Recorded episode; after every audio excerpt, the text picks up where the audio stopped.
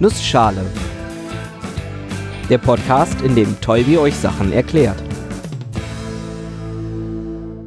Guten Morgen und willkommen zu einer neuen Episode des Nussschale Podcasts. Heute erkläre ich euch, wie Videocodecs zu einem Standard werden. Und weil die Zeit knapp ist, mache ich das in einer Nussschale. Und weil ich kein Experte bin, habe ich mir Hilfe geholt. Ihr kennt Matthias Wien hoffentlich aus den Episoden zur Videokompression und Videocodex. Die sollte man nämlich bestenfalls schon gehört haben. Was ich an Matthias als Gast super finde, ist, dass ich diesmal einen wirklichen Experten im Podcast habe die Ingenieure, die an diesen Dingen arbeiten, in diesem Kontext werden die tatsächlich Experten genannt. Das sind dann die Videocoding-Experts. Der Kontext, in dem man in E-Mails tatsächlich mit liebe Experten angeredet wird, benutzt das Wort inflationär. Vielleicht habt ihr schon mal von der MPEG gehört, der Moving Pictures Experts Group, Bewegtbild-Expertengruppe. MPEG ist eine der Gruppen, die sich um Standardisierung von Codierverfahren kümmert.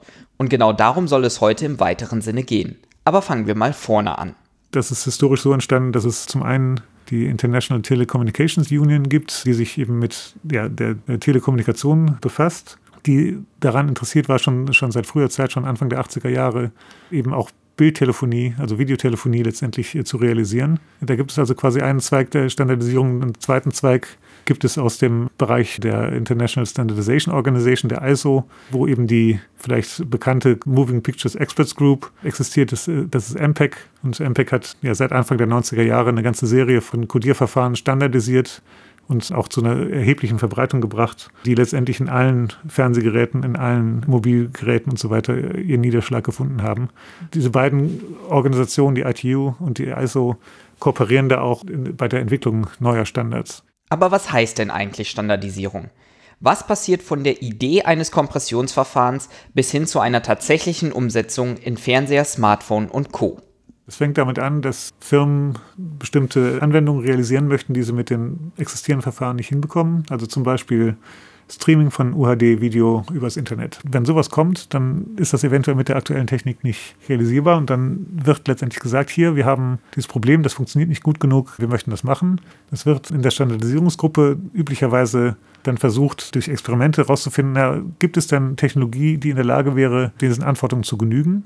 Das führt dann zum sogenannten Call for Evidence, also Aufruf, Technologie einzureichen, die möglich für die Standardisierung wäre. Und dabei erhofft man sich dann, ein paar Verfahren zu finden, die das Problem lösen könnten. Sprich, dass es Beweise, Evidenz gibt, dass die Anforderungen wirklich erfüllbar sind. Als nächstes kommt dann der Call for Proposals, ein Aufruf für Vorschläge. Das ist so eine Art Wettbewerb, bei dem Firmen, Universitäten und Co. teilnehmen können. Also es gibt einen Satz von Testsequenzen, es gibt bestimmte Konditionen, die man äh, haben möchte, zum Beispiel Situationen, wie wäre es beim Streaming, eine andere Situation, wie wäre es in der Konversationsanwendung. Es geht dann darum, wie ist die tatsächlich visuelle Qualität gegenüber der, der Kompressionsrate, die man zielt. Also wie groß sind die Bitströme und wie sieht es aus? Wie sieht's aus? Tja, das muss man irgendwie messen. Klar, man kann sehr objektive Kriterien finden. Um wie viele Helligkeitswerte weichen die Pixel im Durchschnitt ab zwischen dem rekonstruierten Bild und dem echten Bild? Aber genauso wichtig ist die subjektive Qualität. Wenn jeder Pixelwert zum Beispiel nur ein Helligkeitswert drunter ist, dann werden wir das wohl nicht als Unterschied wahrnehmen. Wenn aber ein paar Pixel sich total extrem verändern, der Rest aber nicht, das wird uns auffallen, obwohl beides den gleichen objektiven Fehlerwert haben kann. Wie misst man also diesen subjektiven Eindruck? Was man da üblicherweise tut, ist, dass man in weitestgehend standardisierten Verfahren mit standardisierten Bedingungen Betrachtungen durchführt mit Personen, die sich nicht mit Videokodierung auskennen, die aber gute, ausreichend gute Augen haben, denen das beigebracht wird, worauf sie zumindest konzeptionell achten müssen. Und dann werden, werden denen Videos präsentiert, meinetwegen zum Beispiel das Original, dann wird eine kodierte Version gezeigt, dann wird eine andere Sequenz gezeigt, eine andere kodierte Version und so weiter. Und das wird dann in einem Testlauf aufgenommen und von diesen Personen bewertet. Also es gibt die sogenannte MOS, das Mean Opinion Score Skala, die hat, hat, fünf Stufen. In der Standardisierung benutzen wir häufig eine, die hat elf Stufen, die ist also etwas feiner. Und wenn man das unter kontrollierten Bedingungen macht, dann kann man das statistisch auch aussagekräftig auswerten und kann dann eine Aussage bekommen, dass man sagt, eben reproduzierbar hat dieses Codierverfahren bei dieser Bitrate eine Qualität auf dieser MOS-Skala von, was weiß ich, ja, 3,5, irgendwie sowas in der Art. Und das ist dann subjektiv in dem Sinne, dass es eben aus der Meinung der Betrachter gebildet wird und formal in dem Sinne, dass es ein reproduzierbares, standardisiertes Verfahren ist. Solche Tests werden zu Beginn des Standardisierungsverfahrens eingesetzt, aber natürlich auch zum Ende hin, um die subjektive Qualität formal beurteilen zu können. Okay, wir haben bisher also ein Problem gefunden, beschrieben und Beweise dafür gefunden, dass es lösbar ist. Und wir haben Firmen, Universitäten und Co. verschiedene Verfahren vorschlagen lassen, die wir dann bewertet haben. Wie geht's denn jetzt weiter? Nach diesem kompetitiven Teil gibt es dann eine zweite Phase, die kollaborativ ist, wo dann tatsächlich alle Firmen an diesem ausgewählten Verfahren, das ist dann das sogenannte Testmodell, Elemente rausgreifen, diese verfeinern, diese überarbeiten, Änderungsvorschläge machen und so weiter. Und das Verfahren konvergiert dann so ungefähr nach, nach drei Jahren, also es sind ungefähr so zehn Zyklen, äh, die man da ähm, üblicherweise hat, äh, bis man dann ein stabiles Verfahren hat, was dann als der finale Standard letztendlich verabschiedet wird. Das Ganze geht also noch durch einige Gremien, Firmen fangen schon mal an, die nötige Hardware zu bauen und damit haben wir nach Abschluss des Verfahrens einen neuen Codierungsstandard. Das ist aber nicht der einzige Weg, wie ein Codec entwickelt werden kann.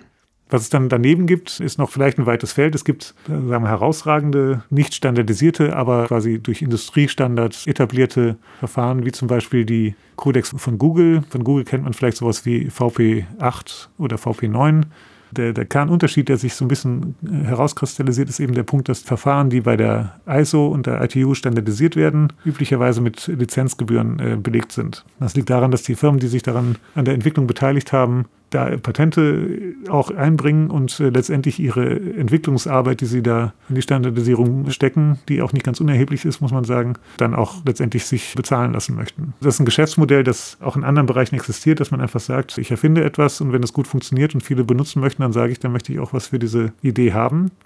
Es gibt das andere Camp, in dem zum Beispiel eben auch Google unterwegs ist, die sagen, wir, wir sehen die, die Quelle der Monetarisierung dessen, was wir so tun, äh, nicht an der, in den Codex, sondern wir möchten die Codex als Enabler zur Verfügung stellen und bieten diese Codex deswegen ohne die Zahlung von Lizenzkosten an. Das Ganze ist doch generell eine noch recht offene Frage. Wie wird sich das weiterentwickeln?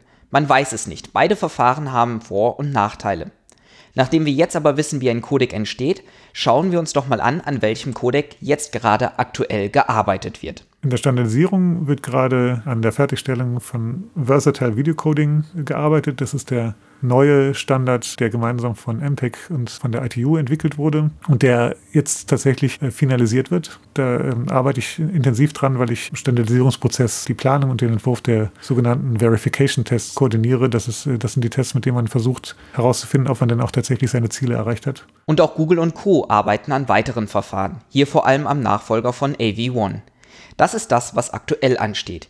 Die Technologien, die neu verbaut wurden oder bald verbaut werden, die drehen sich vor allem um neue Arten von Videos, angefangen bei höheren Auflösungen bis hin zu mehr Dimensionen. Bei den Auflösungen, wir haben UHD und wir haben 4K. Bei UHD ist die Größe daraus abgeleitet, dass man letztendlich viermal HD hat. Da kommt man also auf 3840 Bildpunkte. Bei 4K ist es schlicht so, dass die Anzahl der Pixel äh, eine Zweierpotenz ist. Bei 2K wäre es dann eben 2 hoch 11 und bei 4K ist es dann eben 2 hoch 12. Deswegen hat man dann eben 4096. Ansonsten sind die Formate da sehr ähnlich. Dann gibt es High Frame Rate. Ähm, je größer die Auflösung ist und je immersiver das Bild ist, desto mehr Bildrate braucht man eigentlich, damit das Bild noch äh, auch in den Randbereichen konsistent wirkt. Und äh, das führt natürlich dazu, dass die Datenraten explodieren, weil man muss ja die ganzen Pixel in der richtigen Zeit äh, an den richtigen Ort bringen. Dann gibt es noch High Dynamic Range, das letztendlich sagt, dass ich den Dynamikbereich des Bildes erweitere. Ich kann also nach unten hin kann es wesentlich dunkler werden. Das äh, Schwarz wird also schwärzer während ähm, im hohen Bereich äh, das hellste eben noch heller wird. Dann gibt es äh, White Color Gamut, das ist die Erweiterung des Farbraums, dadurch, dass eben die Display-Technologie äh, weitergekommen ist, weiter in, den, in das sozusagen ins tiefe Blau, ins tiefe Grün, ins tiefe Rot kommt und dadurch eben letztendlich Farben darstellen kann, die man auf einem konventionellen Display gar nicht mehr erzeugen konnte. Das kann man benutzen, um zum Beispiel tollere Sonnenuntergänge zu bekommen, um vielleicht gerade in äh, Animationsfilmen äh, unglaubliche Farben zu haben, die man halt äh, früher einfach nicht, schlicht nicht gesehen hat. VR, virtuelle Realität, ist eben der Übergang dahin, dass man das immersiver macht wenn es gerendert ist, ist es üblicherweise kein Problem. Wenn man natürliches Video mit, dieser, mit diesen Freiheitsgraden ausstatten will, dann ist es wirklich eine Herausforderung. Auf dem Weg der Immersion kann man ja sagen, wir fangen mit dem flachen Bild an. Und dann gibt es das, was auch schon seit äh, Jahrzehnten etabliert ist, die Möglichkeit, Stereo-Bilder zu ähm, betrachten. Äh, das haben wir im Kino mit diesen 3D-Brillen zum Beispiel. Das kann man, äh, kann man dadurch machen, dass man eben jedem Auge ein dediziertes Bild zur Verfügung stellt, zum Beispiel über diese Brillen. Wenn man Tiefenkarten dazu nimmt, kann man zum Beispiel statt diesem normalen Stereo, wo man einfach nur die Bilder an sich hat, aus der Tiefeninformation und der Texturinformation, die man in den Bildern hat, relativ beliebige zusätzliche äh, Ansichten noch künstlich erzeugen. Wenn man omnidirektionales Video immersiv richtig machen möchte, muss es mit Tiefenkarten sein, beziehungsweise mindestens Stereo. Bei der Aufzählung aktueller Technologien geht es also vor allem um den Eindruck von Immersion. Videos und deren Konsum immer realistischer zu machen. Angefangen mit 3D, zunächst mit zwei verschiedenen Bildern, mittlerweile fast immer mit Tiefenkarten kodiert, die für jeden Bildpunkt angeben, wie weit er entfernt ist, um daraus dann beliebige andere Blickpunkte ziehen zu können. Nahezu echtes 3D also bis hin zu omnidirektionalem Video, wie es für Anwendungen in der virtuellen Realität benutzt wird. Ein Video, das nicht nur einen Bildausschnitt zeigt, sondern überall um uns herum ein Bild zur Verfügung stellt. Das sind natürlich komplett neue Herausforderungen für die Videokodierung. Da gibt es halt eine ganze Menge von Randbedingungen, die anders sind als bei dem, was man im konventionellen Video hat, sodass man daraus Forschungsfragen ableiten kann. Insbesondere, und das ist ein Punkt, an dem ich halt auch arbeite, die Frage, wie man das eigentlich machen kann, dass man, wenn man schon so immersiv ist und tatsächlich mit dem Kopf quasi in der Szene drinsteckt, dass man dann auch in der Lage ist, sich, sich so ein bisschen innerhalb dieser Szene zu bewegen. Ähm, die Frage, die mich dabei interessiert, ist eben, kriege ich es nicht vielleicht hin aus dem Video, das ich übertrage, was zum Beispiel omnidirektional ist, sagen wir mal, eine, einen leicht veränderten Blickwinkel einfach zu schätzen, ohne dass ich viel, also idealerweise, dass ich gar nichts weiteres übertragen muss oder nur noch ganz wenig dazu. Und dass der Decoder quasi versucht, sich einen anderen Blickwinkel zu basteln. Und äh, wenn man das machen möchte, dann stellt man fest, dass die Menge an Informationen, die man eigentlich braucht, um sowas gut zu machen, verdammt groß ist und dass man nicht alles schätzen kann. Und da ist also ein richtig großes Forschungsfeld, wie man das so vernünftig macht, dass es, wenn nicht korrekt, dann zumindest plausibel bleibt. Matthias sagte im Interview an einer Stelle, dass Forschung generell jetzt nicht mehr extrem disruptiv sei und komplett neue Technologien hervorbringt, sondern eher iterativ verbessert und auf neue Herausforderungen angepasst wird so wie der Dieselmotor zwar immer weiterentwickelt wird, aber nicht so disruptiv neu ist wie ein Elektromotor. Ich konnte mir als Frage nicht verkneifen, was denn der E-Motor der Videokodierung sein könnte. Der elektrische Motor des Videocoding könnte Deep Learning basiert sein, wenn es dem Learning gelänge, die Komplexität um mehrere Größenordnungen zu drücken. Ja, Deep Learning, das ist nochmal was ganz anderes als Videokodierung. Videokodierung ist Ingenieurskunst. Es wird minutiös jedes Bit geplant und optimiert und das ganze Verfahren minimal gehalten.